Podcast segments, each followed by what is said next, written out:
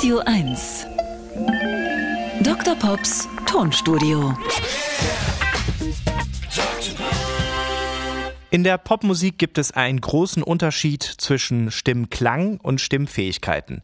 Ersteres ist meistens angeboren und hat auch ein wenig mit Glück zu tun. Nehmen wir mal als Beispiel Enrique Iglesias.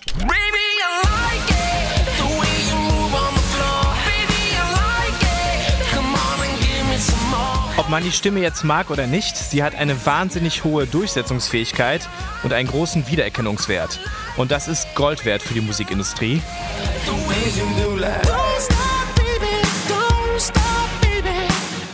Es braucht dann aber die Unterstützung aus dem Computer, um die richtigen Töne zu treffen, weil es live ansonsten so klingt.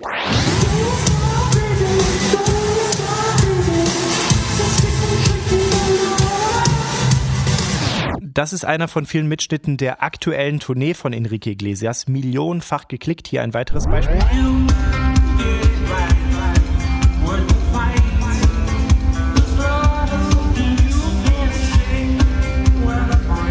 Und die eigenen Fans haben drunter geschrieben, kann jemand mal bitte Autotune anmachen oder so klinge ich nach acht Bier in der Karaoke-Bar. Es gibt sie aber. Die großen Stars, bei denen Stimmfähigkeit und Stimmklang gleichsam hervorstechen.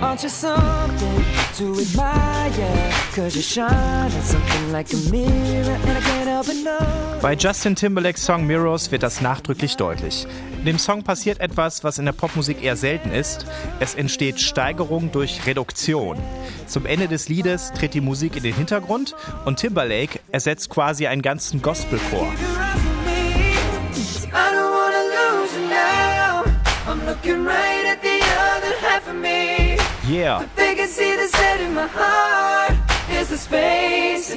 Home. Und ein kleiner Fun-Fact zu Justin Timberlake: Bei dem Welthit Where's the Love singt er hier federführend den Refrain.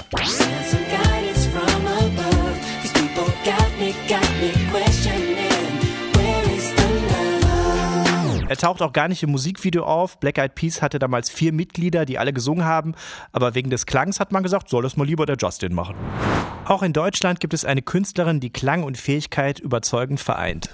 Ocean View und Beach Waves, ich hol mir eine Insel, irgendwo in der Südsee, da wo uns keiner findet. Nina Schuber kann rappen, aber auch sehr emotional singen, wie hier bei einer Single von Kummer. Ich würde dir eigentlich gern sagen, alles wird Menschen sind schlecht und die Welt ist am Arsch, aber alles wird gut. Und dann wirkt sie auch noch auf Englisch bei einem international erfolgreichen Dance-Hit mit.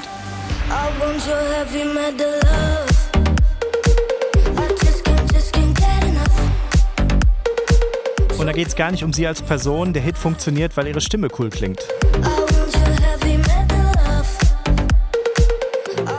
Also, man kann heutzutage viel machen, dass eine Stimme sauber nicht schief klingt.